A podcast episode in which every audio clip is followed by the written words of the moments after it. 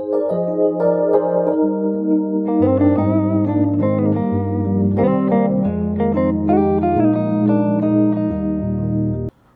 欢迎收听今天的节目。今天要聊的呢，又回到韩剧了。那这一集要聊的，虽然是一开始要播出的时候声量蛮高的，就是《无人岛的 Diva》这部在 Netflix 上推出的影集，总共有十二集，算是一个蛮小巧精致的集数。那会看这一部呢，其实一开始就是听到演员要接演的时候，哇，整个。可以说是欢声鼓舞啊！我就是蒲文斌的大粉丝，算是主要有他主演的戏，我想要看的脑粉程度。不过我在爬一些 PPT 文的时候，看到这一部《无人岛的第一把》编剧呢，就是编写《Start Up》我的新创时代那个编剧。我自己有聊过我的新创时代，在第一年的时候吧，我当时是觉得还 OK。不过印象最深刻的，就是男二金宣武整个被捧红到比男祝贺还要红，搞不清楚到底谁是男一。不过他在新创产业那一代算是有打开我的眼界。那一集我记得真的，我不知道那个听众还在不在，他就有回应说，其实他演出的那个状况蛮接近，就是新创产业在工作跟出产的样子。虽然说我对《Star Up》不是那种觉得超好看，但至少还是留下一个不错的印象。不过大部分人就是对于这个编剧，大家会有点小担心。不过我看完之后呢，的确好像也是加入了就是有点担心的这个行列。在开始聊之前呢，还是不厌其烦的，或是真的有一些新的听众，就跟大家说一下。我聊的剧集应该有百分之九十五以上都是已经播映完毕的，顶多就是那种差一两集，然后我觉得可能没有太大差异，或者突然的爆点，又或者是我看到觉得真的太想要赶快推荐给大家，就赶紧先聊。所以，如果你是很怕被爆雷的，就真的建议你看完戏剧之后再听，应该是比较好的选择。那如果你是想要先听听看我对这部戏的评价，然后你不怕被爆雷的话，就欢迎先继续的听下去，再决定说要不要继续看下去喽。那我自己看完心得呢，我自己觉得这一部也是有点搞错重点，之前是搞错男一男二吧，然后这一部我觉得也搞错了，就是他到底想要呈现的是哪一个 Diva？因为这一部的剧名就叫做《无人岛的 Diva》嘛，所以他主要捧的或是描绘的角色，最主要一定是放在无人岛从无人岛脱困的这个 Diva 身上。我自己看完了，我觉得有两个地方，一个是主要的 Diva 的。剧情分配的比例，我觉得交代有点不均。第二个就是整体的剧情走向，好像有点没有专注在描绘无人岛 Diva 这件事。在剧情跟人物角色个性上，我觉得描绘精细度并不是这么的厚实。这是我看完初步的感觉。印象深刻的内容其实不是很多，就看完之后觉得有点想不出我大概可以聊什么的这种感觉。那这部如果你还没有看过，爆雷会不会有差别呢？我个人觉得差别算是很小，因为它最主要让我们猜就是某一个人的身世嘛。但这个身世大概在第五、第六集就会揭晓，所以在剧情的中段就已经揭晓。而且，如果你知道有这个设定的话，你在中间应该就不难猜到到底谁是真正就是帮助女主角的人。而且揭晓之后，对于整体后续的剧情发展，也不是这么的觉得一定要连接到跟这一段剧情是有相关联的。这部戏一开始在播出的时候，就给我一个不妙的感觉。我之前有在节目聊过，我比较喜欢写实的剧，就是贴近现实生活的。当然，如果他今天一开始就说他是一个奇幻啊、穿越剧，或是有些超能力，那我自然就会转换脑袋，觉得说哦，在这个世界观里面，什么事情都有可能发生的。可是，如果你今天要走一个写实路线，可是你有有一些很奇幻的设定的话，就会让我觉得有点脑袋打架。所以就是一开始我称为有一个魔幻设定，就是他漂流到无人岛十五年，然后能够生存下来，这件事情是有可能的吗？我一开始在想这件事情，就觉得哇，我好像很难接受一个国中生吧，漂到无人岛十五年，然后已经三十岁了，还能够那么快的衔接，然后整个社会化。虽然他刚回到就是保洁家的时候，的确会展现出他对于现代的一些流行的科技啊，或是用语，其实是不了解，没有办法衔接上的。可是后来就是你要整个光速的适应了整个生活，所以他在描绘上有点太快了，然后太顺利，这也会在后面聊到了很多情节，我觉得都会有这样的情况，所以跟真实的情况，我觉得就没有这么贴近，然后你觉得整个好像一直在赶，一直在赶。而且光从他不是要逃离他爸爸就是家暴的魔掌吗？他从船跳下去的时候，他到底是如何生存下来的？因为如果在现实生活状况，真的有可能会像一些恐怖片一样，因为那个游轮下面其实它底下是类似有轮轴，然后那个其实你掉下去，它是会被有点像漩涡卷进去的。那接下来画面就是，如果是恐怖片的话，大家就可以自行的想象，就是可能就会命丧在那个轮轴之下。所以他能够这么幸运被推到无人岛。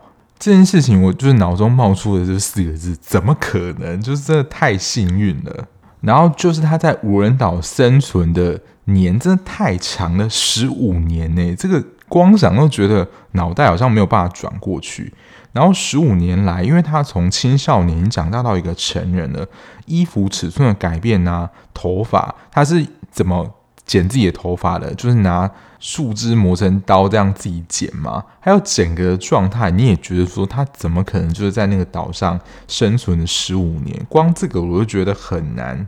让我带入这个剧情里面。然后加上一开始朴恩斌怎么还没出来，一直在演他们小时候。我觉得年轻演员是演得蛮好，但前面这一段就是铺陈朴恩斌他非常有天分，然后他家里的状况比较复杂。这一段我个人觉得有点铺陈的太长了，花了几乎一整集的时间在讲这件事情。可能我就真的一直在等朴恩斌什么时候出来吧，所以是有点小不耐烦的。然后当然他有稍微讲一下啦，自己是如何在那个无人岛生存下来，要自己抓鱼啊，去采集一些果实啊，所以他可能也学习到如何钻木取火吧。就退一万步来讲，他是如何生活下去的，这我们就不太考究。另外一个我也想不透是，十五年来都没有人发现他吗？他不是几个月，是十五年呢，这么长时间都没有人发现他吗？虽然编剧有交代了，为什么就是这么长时间都没有人发现他，就是一个无人岛嘛。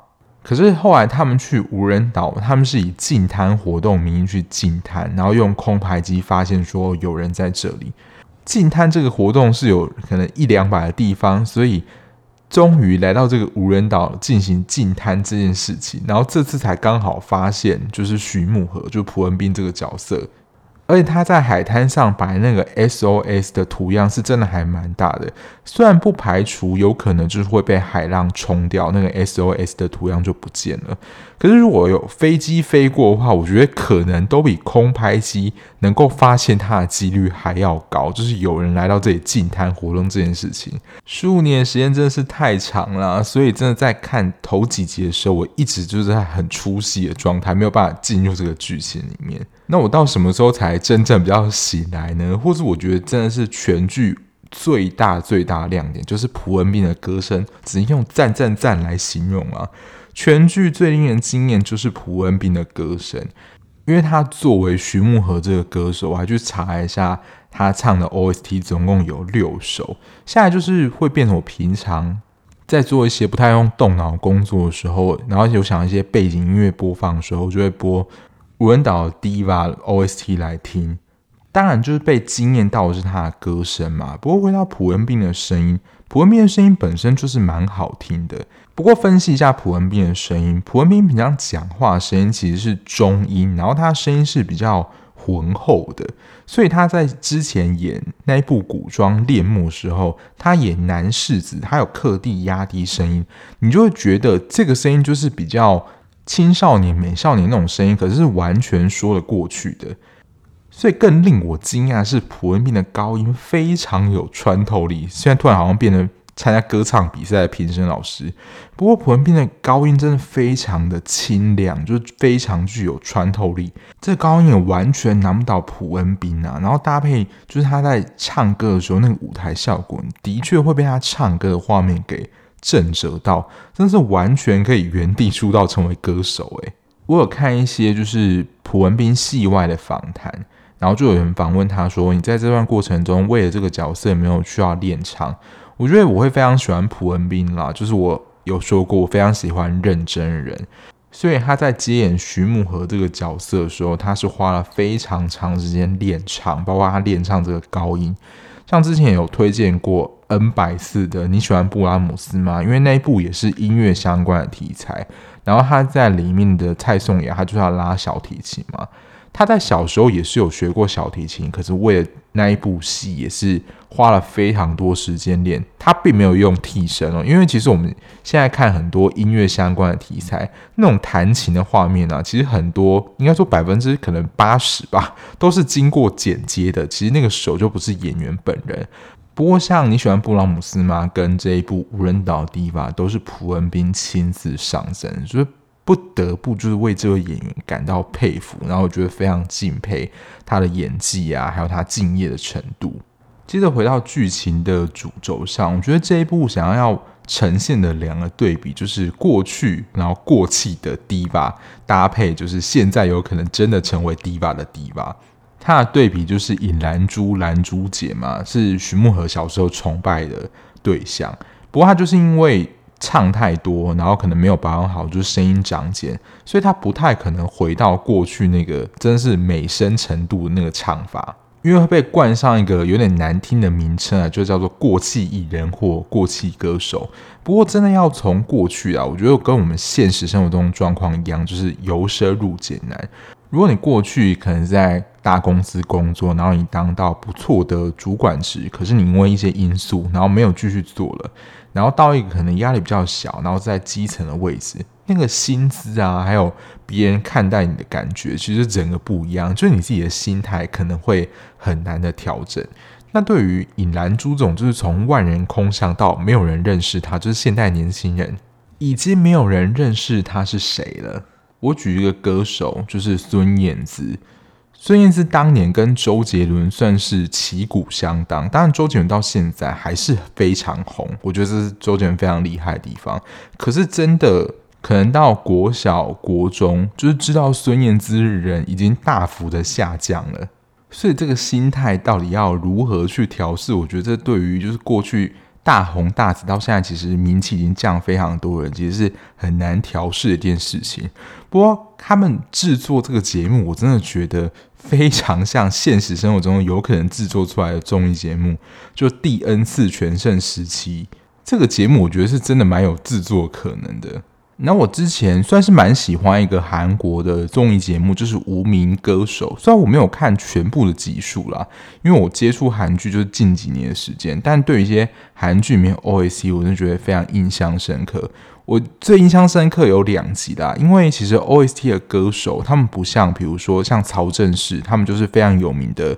音乐剧演员，又是歌手，所以你会觉得说，哦，这可以连起来。大部分 OST 的歌手都是没有露脸的。就会形成歌红人不红的状况，然后当他一站上台，然后那个前奏下，你根本还没有看到是谁在唱的时候，你就知道是哪一部电视剧的 OST。我看到那两个片段，就是之前也有介绍过《天空之城》，它的主题曲《We All Lie》非常的有名嘛，就是那个前奏下，你就知道说，哦，这个就是《天空之城》的主题曲。另外一个是比较早期的韩剧，就是《妻子的诱惑》，它的主题曲，那个也是就是前奏一下，因为他们都是来宾嘛，就想说哦，就知道说这个是哪一个戏剧的 OST 了，对啊，所以这种第 N 次全盛时期的比较，或有人来踢馆，我觉得是真的有可能可以执行制作的。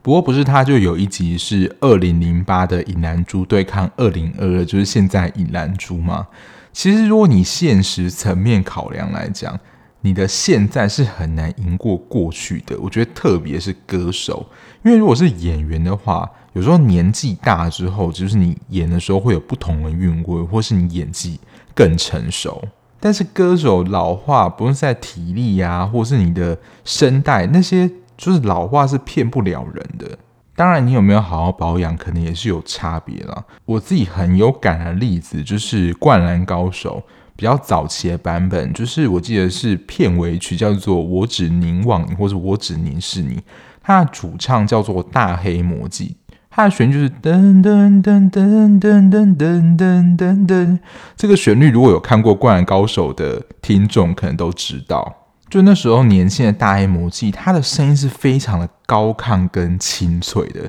可是近几年，就是他也有唱 live 的版本，我不晓得是因为年纪的关系，或是真的声音就是真的有点长茧跟沙哑了。所以那个清脆度跟清亮度真的是不复从前了。所以以现实层面来讲，现在要赢过去又是歌手的话，我觉得这个是真的很难啦。但可能如果你说情感面或是整体韵味上，因为随着年纪历练的增长，是有可能会变得更厚实。可是音色啊跟音质啊，我觉得是很难赢过年轻时候的自己的。毕竟年轻也是一个本钱嘛。然后就是因为蓝珠参加这个节目嘛，所以过去他的名声又被找回来，就是更多人重新的认识他，然后他又享受到就是过去那种万人空巷的时候。可是，一旦就是有了这个滋味，其实就很难就是再放下，就是想说，那我就要一直维持这样的状态。我又是一个就是能够受到大家瞩目，我又能够得到关注度的一个人。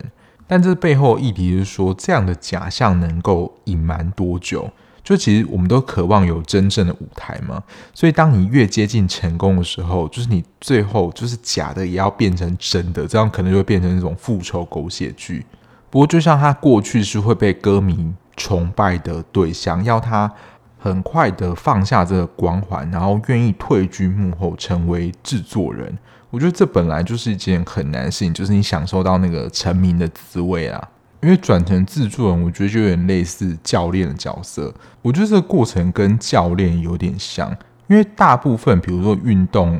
应该最大就是运动啦。这些教练过去年轻的时候也都是很厉害的选手，甚至有一些是纪录保持人。可是随着时间推进，他年龄的增长，然后身体的机能，你没有像年轻的时候。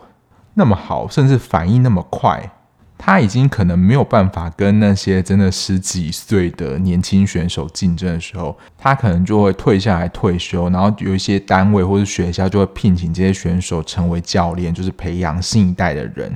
如果继续留在运动界的话，蛮多人都会循这个路径发展了。就这样，剧情里面就是尹兰珠到底服不服？就是自己的时代，然后唱功已经过去，他愿意退居幕后呢？实质上他是应该已经要退居幕后，但是是徐慕和这个代唱的让他有这样机会，所以让他挣扎说他到底要不要继续的，你要说骗下去，然后能够得到他想要的名声。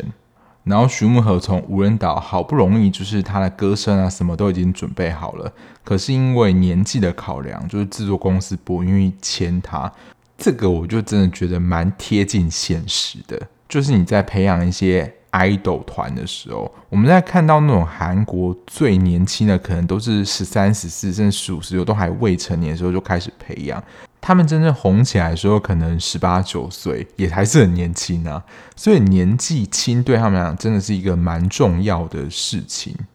因为我觉得不像自媒体的生态，就是年龄影响没这么大。因为到现在还有很多像高龄的网红，之前在台湾啦，瓜吉就不是被说是最老的网红嘛，就年纪最大的网红，但他还是知名度很高啊。但是以偶像 idol 来说，就是年龄的影响是真的还蛮大的，因为这些族群可能吸引的，就是不论从年轻到。可能真的很大，就是爸爸妈妈辈的也会觉得他们是小孩子，想要支持他们。可是如果出来年纪可能是稍长的，可能青少年、小孩子，就是对他们可能就没有这么大的兴趣，因为会回到一个很现实的问题，就是这个歌手或是明星出道的话，能不能够为公司带来财富？就公司的立场想说，他不是抱着一个就是经营慈善事业，就是要把你。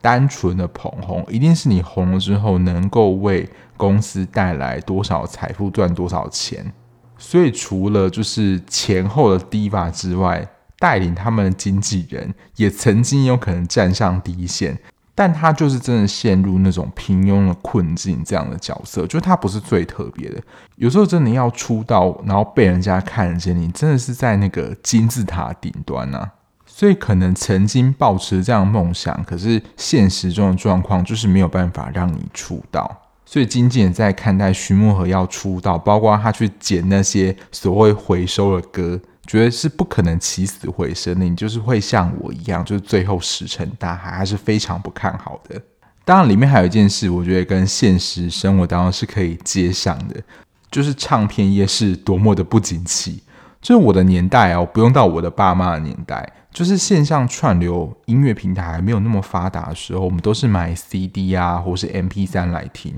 那时候 CD 的销量是蛮惊人的，因为比如说各大夜店啊。不用夜店啦，就是各大你要播音乐的地方，你都是要买 CD 来播放的，或是我们会买 CD 来听。所以那时候唱片的销量是蛮惊人的，就是你是比较知名的歌手，甚至都会说哦，销量要突破几百万张或是几千万张这样的程度。这在讲就是尹兰珠跟李代表，他们不是签了一个合约，说如果他的 CD 能够卖破两千万张的话，他要把他的公司一半的股份给他吗？以前期尹兰珠这种万人空巷，然后卖 CD 很火红的程度来说，他有可能是冲到一个很接近的销量。可是后来随着时间的推进，他也没有那么红了嘛。最后那个数字看似只剩下一点点就可以达标，不过它就真的像是所谓的高原现象，你到最后要前进一点点都很困难，你就是说一直呈现在一个持平的状态，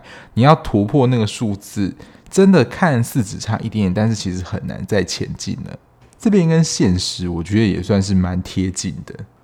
那刚刚我觉得比较多是属于议题的部分。那前面提到说，其实这一部无人岛第一吧我个人觉得有点搞错重点。接下来我来讲一下这个部分，就会觉得它的支线真的太喧宾夺主了。最主要有两条线，第一个就是他们的身世梗，我称为就是恐怖爸爸。大家不会觉得基浩爸爸就是一个恐怖情人吗？就是他在他逃家之后，就用尽各种方法想要找到基浩。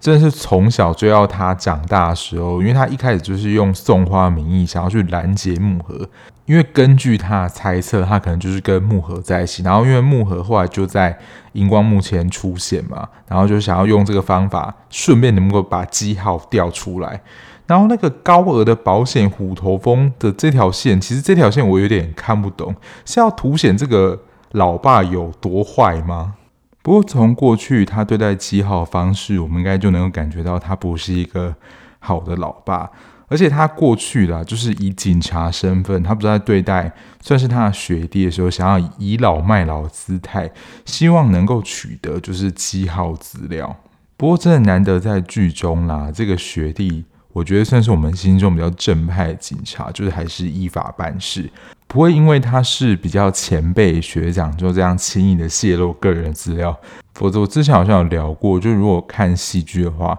我觉得很多戏剧让警察算是丑化蛮多的。所以这边如果又让基浩他爸亲眼拿到基浩他们相关资料的话，我想这个警察又会被骂得半死吧。不过为什么会特别提到这一些呢？虽然他作为第一集的一个铺陈，然后就是为什么会逃离他们家，然后飘到无人岛这件事情。不过后来他们碰到困境，就是伪造身份这件事情，包括他现在爸爸之前是公务员的身份，协助他妈妈利用职务之便，就是罪加一等嘛，就是有点抓到他们把柄的感觉。可是我觉得这不是这一部戏的重点啊，虽然前面好像是一个开头。但真的花了非常多的篇幅在处理基浩他们家身世的事情，包括最后还面对面的当面的对峙了一下。他在就是用一些手段的时候，气势是蛮凌人的。不过以斗志来说，个人觉得这个反派并没有那么聪明。就在对峙的当下，那应该是检察官吧，就是套出一些话，就自己露出了马脚。不过，就真的还说回想一下，嗯，这部戏不是叫做《无人岛的 Diva》吗？怎么会花这么长的篇幅在处理基浩家的身世？我中间其实省略很多啊，因为他爸就是担任那个还是住户的保全还是警卫之类角色，其实中间一直有在探听一些消息，还有过去他们居住的地方，还有虎头蜂蛰伤人这件事情，虽然是可以跟玉学记者这个身份刚好对应上啊，就是他在剧情上可以对应上。可是就是会真的花很长的篇幅在他们家身世，还有他爸爸是一个很恐怖的爸爸，他觉得他没有在做什么跟踪啊、骚扰的行为。他说：“我只是想要见我的家人啊，讲得非常的自然，跟我们会看到觉得非常的理直气壮吧。如果他们真的当你是家人的话，会这样改名换姓，可以说是用逃之夭夭的方式，就是整个消失在世界上，就是不要让你找到嘛。当然，在法律上他们是没有离婚的，但。”有点题外话，但是不是也会因应这样状况，需要有一些法律的修法还是调整，就会陷入一个有点两难的状况。我们知道说他这样子的行为是违法的，可是他改名换姓就是伪造这样的身份，也是为了保护自身安全。否则，我觉得如果持续待在那个家里面，我觉得应该真的是有生命危险，因为那个家暴程度是已经会让浴血就是整个撞到昏迷这样好几个月。这有点题外话了。如果回到就是整体的剧情上，我个人是觉得基浩爸爸这条线是有点喧宾夺主了。第二个，其实回到本体无人岛 Diva，虽然他在小时候有就是天赋异禀的歌声嘛，如果就是被发掘的话，我相信能够出道。我觉得可能反而最难真的是逃出前面无人岛，因为如果你没有逃出来的话，后面故事就完全不可能发生了。不过我自己在看到中后段有一个感觉，反而这个它变成 Diva，就是它被发机之后，中间的过程有点太顺遂了。虽然说以蒲文斌的颜值跟歌声本身要大红大紫就没有问题，因为包括了就他的真实的身份曝光之后啊，就已经大家发现说他是尹兰珠的，就是代唱，发现他是这个人的时候，就是各大唱片公司跟经纪人都想要签他。不过也不知道是不是因为个性塑造关系，木盒这个角色状态其实非常的被动，他是被动被推出来的，然后被曝光，然后是被发现是尹兰珠的代唱。比起他年轻的时候，就是极力想要出道，成为一个很有知名度的歌手。当然，虽然经过就是十五年，还有这个无人岛的经历之后。人的心态可能会改变，不过就对于这个主角的活力或积极感，就比较看不到这个部分。加上他中间呢、甚至还差点放弃，不就要成为尹兰珠的经纪人吗？然后后来是兰珠就是放弃了，就是重回歌坛身份，就要作为他经纪人。然后原本兰珠就还看不到他的决心，因为他说他是赌上了他要一切让他变他成功，但是木盒自己想要放弃。所以可能是我自己心中在想，心里有一个预设啦，就是你都已经机会那么难得，你还不主动一点把握这个机会，想要获得成功，所以看的时候就有点小无力啦。第二个就是作词谱曲这件事情，因为其实，在剧情当中，大家可以看到，不论是基浩啊，还有木盒，他们就是会自己哼一些歌曲，就制作出一个曲子嘛。我在看到这边的时候，想说哇，他们真的是作词作曲的天才，就是他们是这样哼歌啊，写一写啊，然后交给兰珠的修改，就真的谱成一曲佳作，然后就可以唱出来震惊全场。我在想说，大家真的都是音乐天才跟神童，是不是？因为制作音乐，包括比如说编曲啊、混音啊，我觉得这些应该是没有办法靠一个人完成的。虽然我并没有在真正的音乐业界待过，但在制作音乐上应该不是这么简单的一件事吧？就他们真的在一集内完成一首就是能够脍炙人口的歌曲。再就是一个角色的出现，大家一定记得他是谁，因为他出场戏份是还蛮多的。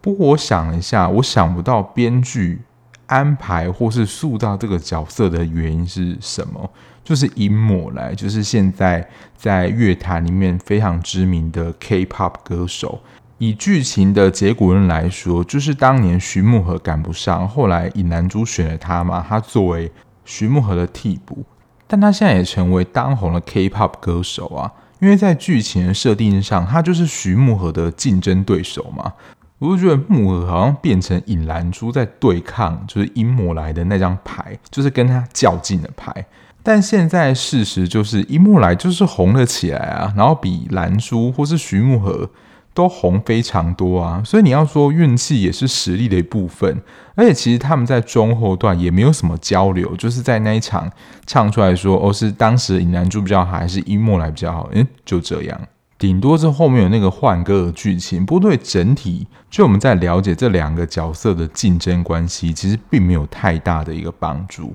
刚刚讲的基浩爸爸那条线的喧宾夺主嘛，还有一些在剧情上，就是他们在 Diva 这个过程上的一些设定，可能没有这么引人入胜的关键。再来，我觉得这应该是我个人觉得啦，最重要的原因，就是对于徐慕和这个角色，其实我印象非常模糊，诶，我无法形容出徐慕和这个角色是怎么样的人物。除了我们小时候知道他是因为被爸爸有点类似家暴，所以逃离那个地方，然后想要去 RJ 娱乐世纪嘛，然后就成为歌手，后来飘到无人岛的故事。那中间有一些剧情就穿插他在无人岛的生活是如何活下来的。除此之外呢，我就讲不出我对于徐慕荷这个人有什么事件，有什么印象或特别印象深刻的地方。因为抢过风采呢，我觉得不是别人，就是过去的 D 吧也就是尹兰珠。虽然他的确也是主角群之一啊，但我还是再讲一次，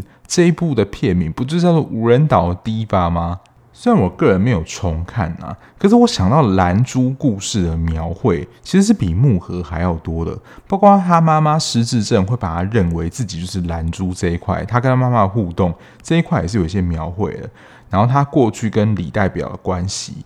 然后他卖到两千万才能够分到一半的股份。唯一可能印象比较深刻，就是知道徐慕荷这个角色非常的善良。就他肚子饿的时候，我记得他不是要吃那个有一个蛋嘛，就他说谎了，他其实因为真的太饿，他吃了，但他说他没吃。我就只有对这个事件印象比较深刻。包括他是在无人岛如何活下来，然后他回到本岛就是被基浩他们家接走的时候，也整个社会化太快了吧？虽然说就是他还是要表现出对于近代一些事物他不太了解，毕竟也就是在无人岛十五年嘛，以剧情上的设定来说，但整体的变化，包括对人的信任啊，对人的感觉等等，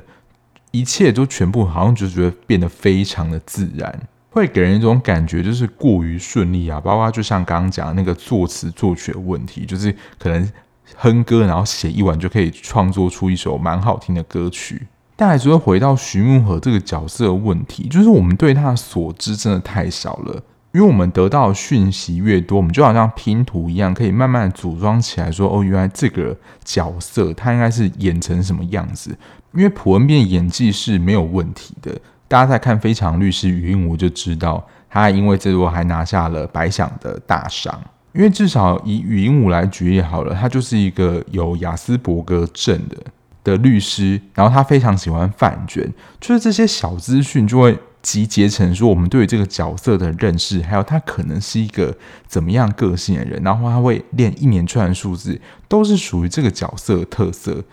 但是除了在他原本设定的天籁美身上，我在徐慕和这个角色身上，我找不太到什么非常有特色或真的能够非常让人引起共鸣的地方。因为我会想到，如果他在无人岛那边，他虽然有提到说他真的差一点撑不下去，但是以画面跟整体的剧情来说，我就觉得好像就真的只停留在文字层面，就是以画面啊、张力，还有整个你要说角色状态，还是会让我觉得，嗯，就是他比较困难一点，但还还是可以撑得过去的。